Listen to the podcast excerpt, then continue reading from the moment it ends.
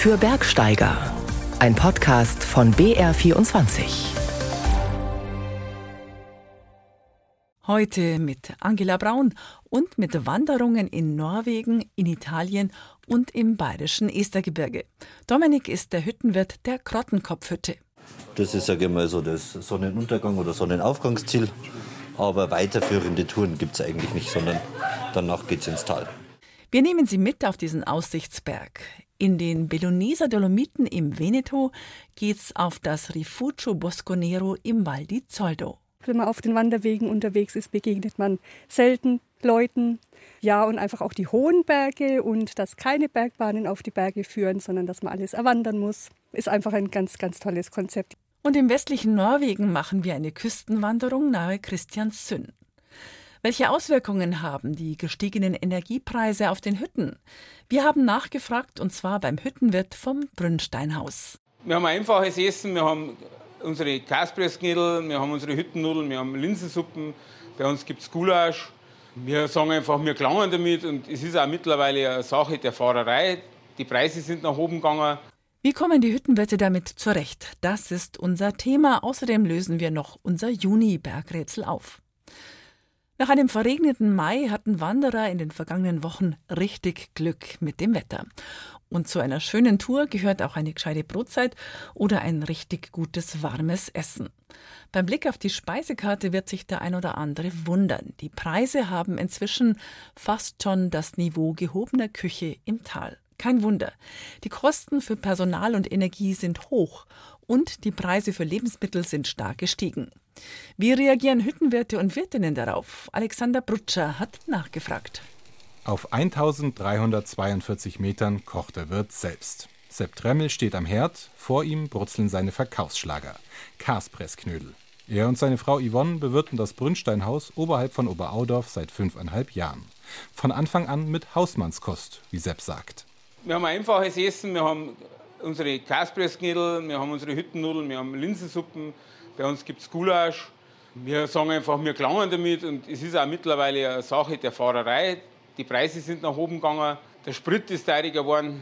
Wir fahren alles selber mit dem Auto rauf. Man muss schauen, mit Wasser mittlerweile müssen wir auch haushalten. Kosten für Personal und Energie sind gestiegen. Lebensmittel sind besonders teuer geworden. Deshalb lautet hier oben die Devise Aufwand klein halten. Kopfsalat, Schnitzel und Pommes, Fehlanzeige. Nicht jeder Besucher, der sich hier raufkämpft, schaut vorher, was es zu essen gibt. Enttäuscht? Ich finde, es ist okay mit der Karte. Also ich brauche nicht viel Auswahl. Vier, fünf, sechs Gerichte reichen mir auf der Hütte.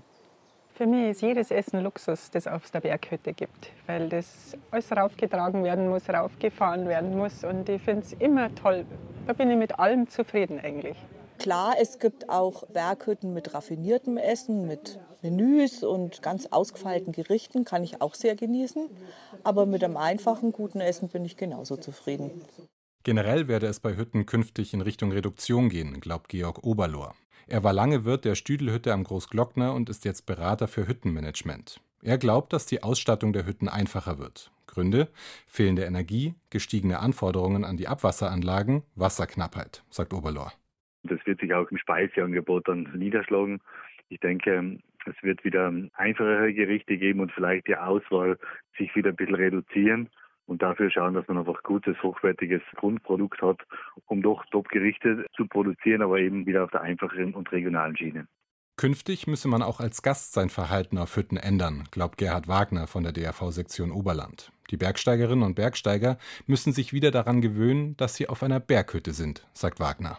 Also zum Beispiel allein die Erwartung zu sagen, okay, ich finde dort oben einen Standard vor, den ich aus dem Tal gewöhnt bin, ist halt einfach falsch, sondern die Hütte bietet die Möglichkeit, gemeinsam zum Beispiel an einem Tisch zu sitzen, mit fremden Leuten ins Gespräch zu kommen, den anderen Beteiligten dort oben zu helfen, zum Beispiel einfach auch zu gucken, dass ich dem Pächter nicht nur unnötig viel Arbeit mache, der hat eh schon viel Arbeit, oder dass ich da auch Verständnis dafür habe, dass zum Beispiel nicht abends um 10 dann nochmal frisches Essen gebracht werden kann oder dass man da selbstverständlich alles wie im Tal jederzeit immer abrufen kann.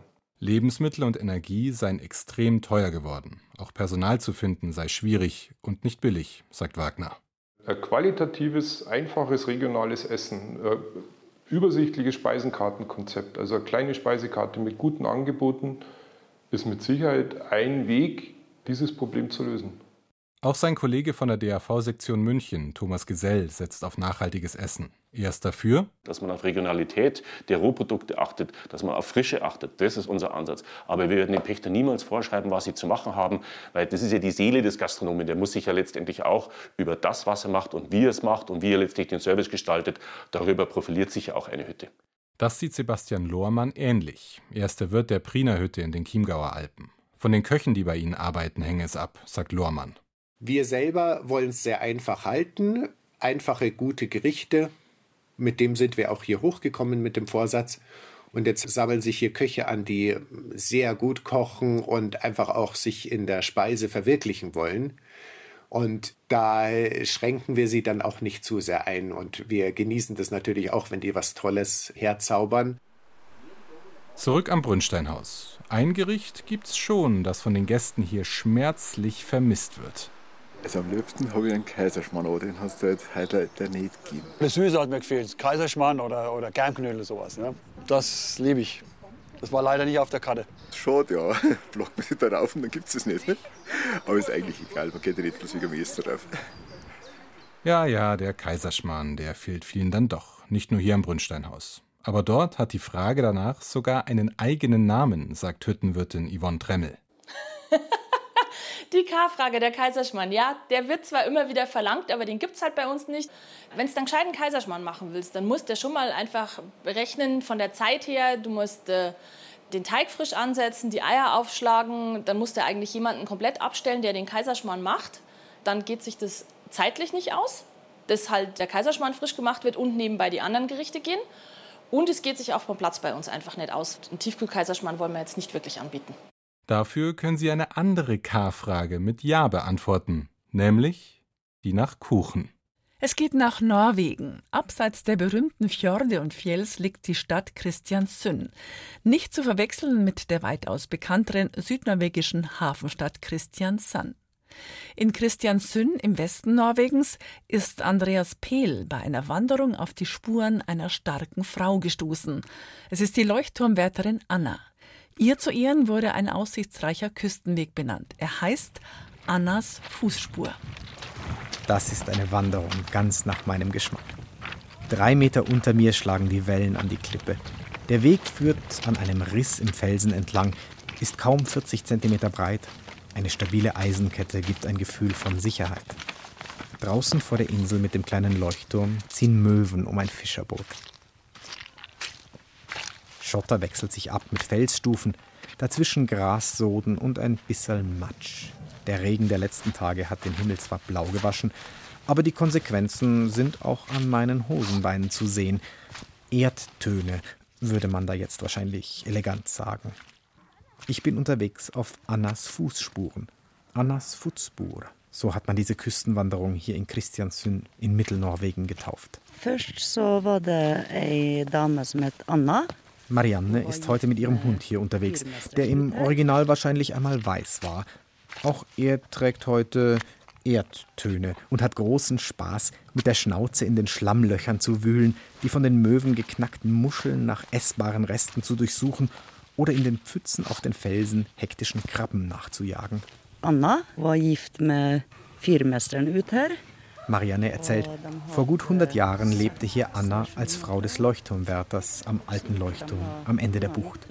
Sie hatten sechs Kinder und dieser Weg war ihr Schulweg. Sie gingen jeden Tag hier zur Schule nach Christiansund, durch Morast und über Fels, vorbei an der mächtigen Grotte mit den riesigen herabgefallenen Felsblöcken, von deren Decke heute ein paar Kletterseile für Top-Rope-Kletterer befestigt sind. Dieser Schulweg war nicht ungefährlich, besonders wenn der Himmel nicht so blau war und der Wind so entspannt wie heute vom Meer hereingeweht hat. Eh, Eines der Kinder wurde einmal vom Wind ins Meer geblasen, erzählt Marianne, konnte aber gerettet werden. Eh, Als der Leuchtturmwärter in noch jungen Jahren starb, wurde es für Anna und ihre Kinder schwierig, denn als Frau durfte sie nicht die Anstellung als Leuchtturmwärter übernehmen. Doch die Stadtväter hatten ein Einsehen und stellten den ältesten Sohn als offiziellen Leuchtturmwärter ein. Anna konnte weiter mit Leuchtzeichen einen Teil des Lebensunterhalts für die Familie verdienen. Anna hun hadde en robåt som hun fiska og for inn til byen og solgte fisk. Außerdem hatte Anna ein Ruderboot und fuhr aufs Meer zum Fischen. Die Familie züchtete Schafe auf der schmalen, windgepeitschten Landzunge, aus deren Wolle Anna wunderschöne Norweger Pullover strickte und Fisch und Pullover in der Stadt verkaufte. Sie sei eine kreative Frau gewesen, die viele Lösungen gefunden hat, um zu überleben. Und diesen Pfad nutzte sie als Verbindung zwischen der Stadt und dem Leuchtturm, meint Marianne. Deswegen heißt er heute Annas Fußspur. Der Leuchtturm steht immer noch draußen auf der Landzunge. Von Annas Haus ist jedoch nichts mehr zu sehen. Ruinen und Schutthaufen schauen zwischen den in den Wind geduckten Büschen und der Blaubeerheide heraus. Men så ble det jo krig, da. Og da brant jo tyskerne ned alle husene her. 1940 zog Anna in einen der Vororte von Kristiansund. 1940 kam auch der Krieg nach Norwegen. Die Deutschen hätten alle Gebäude hier verbrannt, erzählt Marianne. Die Ruinen seien die Reste von Annas Haus. Andere Gebäude dienten im Zweiten Weltkrieg als Bunker und Geschützstellungen, um den Hafen zu sichern. Danach wurde nichts mehr aufgebaut. Eine eher traurige Attraktion. Doch für die Kinder der Gegend ein spannender Ort. Schließlich kann man mit Taschenlampen in die Bunker gehen und sich eine Gänsehaut auf den Rücken jagen lassen. Marianne schaut sich um. Ihr Hund ist nicht mehr in Sicht. Hat er sich wieder auf Mäusejagd in einen der Bunker aufgemacht? Sie legt keinen Wert auf eine Suche in den Ruinen. Man sagt, dass es hier spukt, dass die Geister deutscher und russischer Soldaten umgehen, erzählt sie. Vor ein paar Wochen wollte hier eine Frau mit ihrem Freund im Zelt übernachten. Die beiden hatten Musik in einer Boombox laufen. Und plötzlich habe es gerauscht und dann kamen deutsche Gesprächsfetzen aus dem Lautsprecher. Da hätten die beiden schnell alles zusammengepackt und seien um ihr Leben gelaufen, sagt Marianne und verschwindet selbst zwischen den Büschen, um ihren Hund zu suchen. Ich stehe allein am Leuchtturm. Annas Geschichte fand ich sympathischer. Plötzlich schaut der Rückweg ganz lang aus und Christians sind doch relativ weit weg. Frischt nicht gerade der Wind auf? Ich glaube, ich sollte mich auf den Weg machen, damit ich noch rechtzeitig nach Hause komme. Natürlich nur, weil ich die Erdtöne aus meinen Hosenbeinen waschen muss. Erinnerungen an Leuchtturmwärterin Anna und an den Zweiten Weltkrieg hat Andreas Pehl gleich außerhalb der Stadt Christiansünn entdeckt. Von Norwegen geht es zurück nach Oberbayern, genauer gesagt ins Werdenfelser Land. Der Krottenkopf im Estergebirge ist ein beliebter Gipfel mit mindestens vier verschiedenen Aufstiegsvarianten. Von Walgau aus über die Finsbachklamm, von Eschenlohe aus über das Pustertaleck und die Hohe Kiste, von Fachand bzw. Garmisch-Partenkirchen über die Esterbergalm oder über den Oberauer Steig. Marlene Thiele ist vom Bahnhof Oberau gestartet und zwar am Nachmittag. Es ist schon 14 Uhr, als wir in Oberau aufbrechen. Ich bin heute mit meinem Kumpel Clement unterwegs, der erst gestern Nacht aus Paris angekommen ist. Im Gepäck hatte er Baguettes, ich im Kühlschrank Käse und Wein und dann war es auch schon 3 Uhr morgens. Weshalb wir erstmal ausgeschlafen haben und dann überlegt haben, ob es zu verantworten ist, so spät aufzubrechen. Wir entscheiden uns dafür zu gehen, weil es bis halb zehn am Abend hell ist, keine Gewitter vorhergesagt sind und im Falle eines plötzlichen Wetterumschwungs die Weilheimer Hütte eine Schutz- und Übernachtungsmöglichkeit bietet. Außerdem muss nur im felsigen Gipfelbereich etwas gekraxelt werden. Und wir haben zwar keine Stirnlampe, aber Handys mit Licht und Ersatzakkus dabei. Das erste Stück ist flach und recht zäh. Dann geht es linker Hand im Wald bergauf. Nach wenigen Serpentinen treffen wir Doris. Sie war da, wo wir heute noch hinwollen. Der Aufstieg war recht angenehm, alles schattig. Ja, eigentlich wollte ich bloß bis zur Hütte, aber dann habe ich gesehen, der Gipfel, das ist ja auch gar nicht mal so weit. Dann war ich da in 20 Minuten drum. Gesehen hat man nicht so wahnsinnig viel. Es ist diesig irgendwie, aber man muss ja das Wetter nützen. Die Tour auf den Kortenkopf hat es in sich. Vor uns liegen 1430 Höhenmeter. Ohne Pausen sollten wir für den 2086 Meter hohen Gipfel und die Rückkehr ins Tal sieben Stunden brauchen. Exakt dann geht auch die Sonne unter. Und danach gibt es noch eine knappe halbe Stunde Dämmerlicht.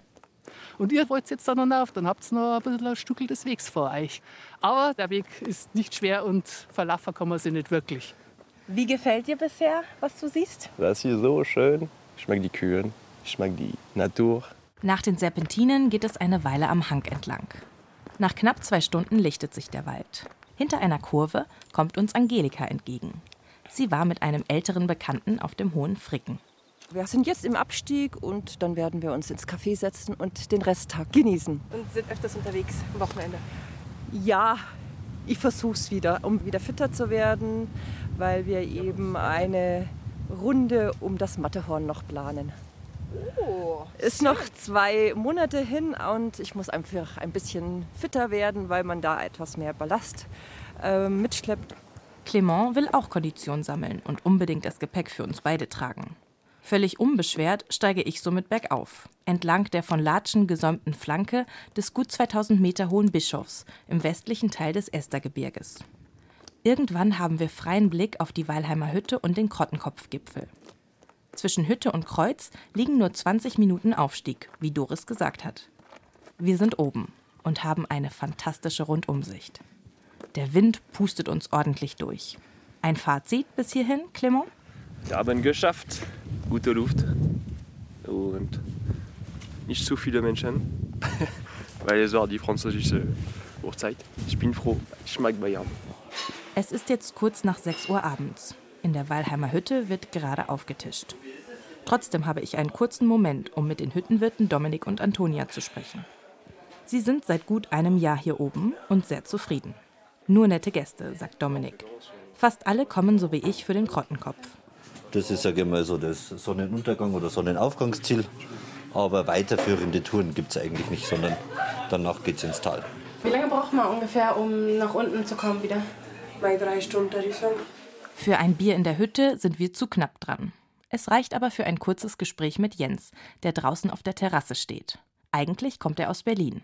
Ich war arbeiten in München, genau, Dienstreise. Und die war bis Freitag. Und dann bin ich Freitag hergefahren nach Oberau und äh, bin dann heute Morgen, also am Samstag, um halb sieben losgelaufen. Ein bisschen den Kopf freikriegen für anderthalb Tage. Das ist ganz hervorragend. Clement und ich gehen auf dem Aufstiegsweg zurück. Wieder entlang der Latschenfelder, über die gleichen Wiesen und dasselbe ausgetrocknete Flussbett. Clement fragt mich, wo denn das Wasser sei. Ähm, weiß ich nicht. Eigentlich würde ich sagen, gerade jetzt um die Zeit schon, weil jetzt ist hier gerade geschmolzen, aber wahrscheinlich so im, im März, April, wenn der ganze Schnee schmilzt. Kein Regen heute. Wir haben Glück, werden beim Abstieg mit einem spektakulären Sonnenuntergang belohnt und erreichen das letzte flache Stück bei, zugegeben, grenzwertiger Dunkelheit. Immer noch zirpen die Grillen. Wir aktivieren unser Handylicht. Bis zum Bahnhof sind es noch 20 Minuten. Was für eine schöne Tour. Nur auf die späte Rückkehr und das Rennen gegen die Zeit hätte ich verzichten können. Vom Estergebirge bei Garmisch-Partenkirchen geht es weiter Richtung Süden bis in die Belloneser Dolomiten in Italien. Das Val di Zoldo ist Teil des UNESCO-Weltnaturerbes Dolomiten. Wer für das ursprüngliche schwärmt, der ist hier richtig. Bekannt sind die Eismacher, die bis heute aus diesem versteckten Tal kommen. Wanderer und Bergsteiger lockt nicht nur die Civetta oder der Monte Pelmo, sondern auch die bei uns wenig bekannte Bosco Nero Gruppe, eine wilde Felsregion ohne größere Erschließungen. Bosco Nero heißt der schwarze Wald. 2018 wurde der Hauptort Forno di Zoldo mit seinen umliegenden Weilern als Bergsteigerdorf ausgezeichnet. Auf dem Anello Zoldano, einer streckenweise alpinistisch anspruchsvollen Rundtour in sechs Etappen, kann man das Gebiet gut erkunden. Auch das Rifugio Bosconero liegt am Anello Zoldano und lässt sich vom Tal aus als Tagestour machen. Uli Nicola ist hinaufgewandert. Nur wenige Schritte vom Parkplatz Ponte Sei taucht man ein in den schattigen Laub- und Nadelwald des kleinen Seitentals, dem Val di Bosconero. Voll schon, weil hier ist ein bisschen nicht so hoch mit all die Bäume und das ist so schon unglaublich ein Traum. Auf dem Bergpfad hinauf zum Rifugio Bosconero liegen moosbewachsene Findlinge verstreut im Wald. Ein Bach plätschert vom Berg herunter und zwischen den Bäumen schimmert die Südflanke des Col de San Piero durch. Es gefällt mir, die Berge sind unglaublich, sind ein bisschen anders von den anderen Plätzen in den Alpen und ja, es gefällt mir ganz gut. Formschöne Zacken und massive Felswände umrahmen diese Wanderung, auf der man auch mal eine Schuttrinne durchqueren und über ein paar Steinblöcke balancieren muss. Das ist ein kleiner Paradies. Es ist auch so erhalten worden, weil lange Zeit nicht so hm, bekannt war, kein so Tourismus sozusagen. Jetzt versucht man das Ganze mehr bekannt zu machen für diejenigen, die das schätzen, also weil es alles so ursprünglich ist. Der Wald ist so wild und gutes Wasser, gute Luft und Ruhe Maria Luisa Cavilla war schon immer von der Idee des nachhaltigen Alpentourismus begeistert. Seit Anfang an arbeitet sie im örtlichen Projekt mit, das dazu geführt hat, dass dort das erste Bergsteigerdorf Venetiens ausgezeichnet wurde. Ein Beispiel für Nachhaltigkeit und Umweltbewusstsein ist auch das Rifugio Bosconero auf 1457 Metern. Sie sind selbstständig mit der ganzen Energie und die Wiederverwendung von Wasser und Abfall wird dann Biogas hergestellt.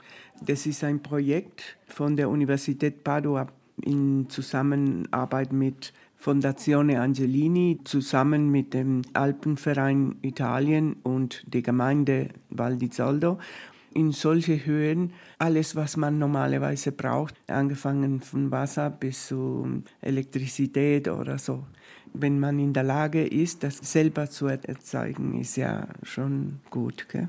Der Ort ist spektakulär. Die steilen Felswände des 2468 Meter hohen Sasso di Bosconero und der Rocchetta Alta ragen markant hinter dem Rifugio auf.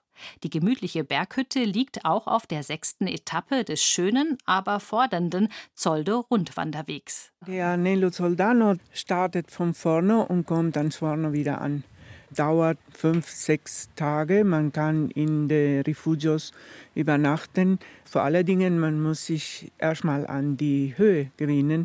Die Etappen haben teils über 1000 Höhenmeter. Von daher ist der Weg zum Rifugio Bosconero mit 645 Höhenmetern gut zum Eingewöhnen. Im Zoldo-Tal wurden die drei Orte Forno di Zoldo, Zoppe di Cadore und Cibiana di Cadore als besondere Bergsteigerdörfer ausgezeichnet. Sie stehen für eine nachhaltige Entwicklung von Bergregionen.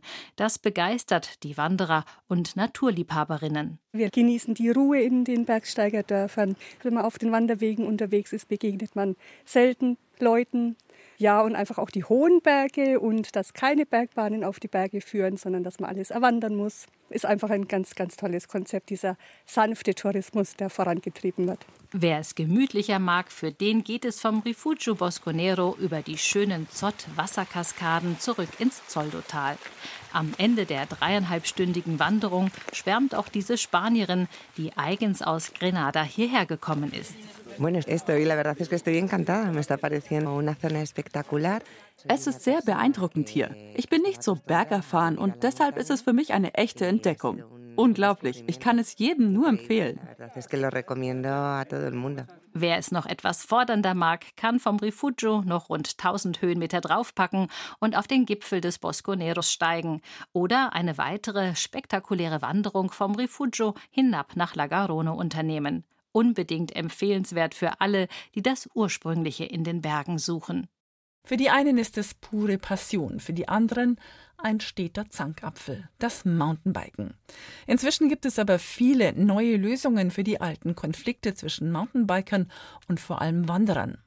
Und genau das thematisieren heute Abend unsere Kollegen in Bergauf Bergab um 18.45 Uhr im BR Fernsehen. Andrea Zinnecker hat mit Ronja Brinkmann vom Verein Mountainbike Allgäu gesprochen.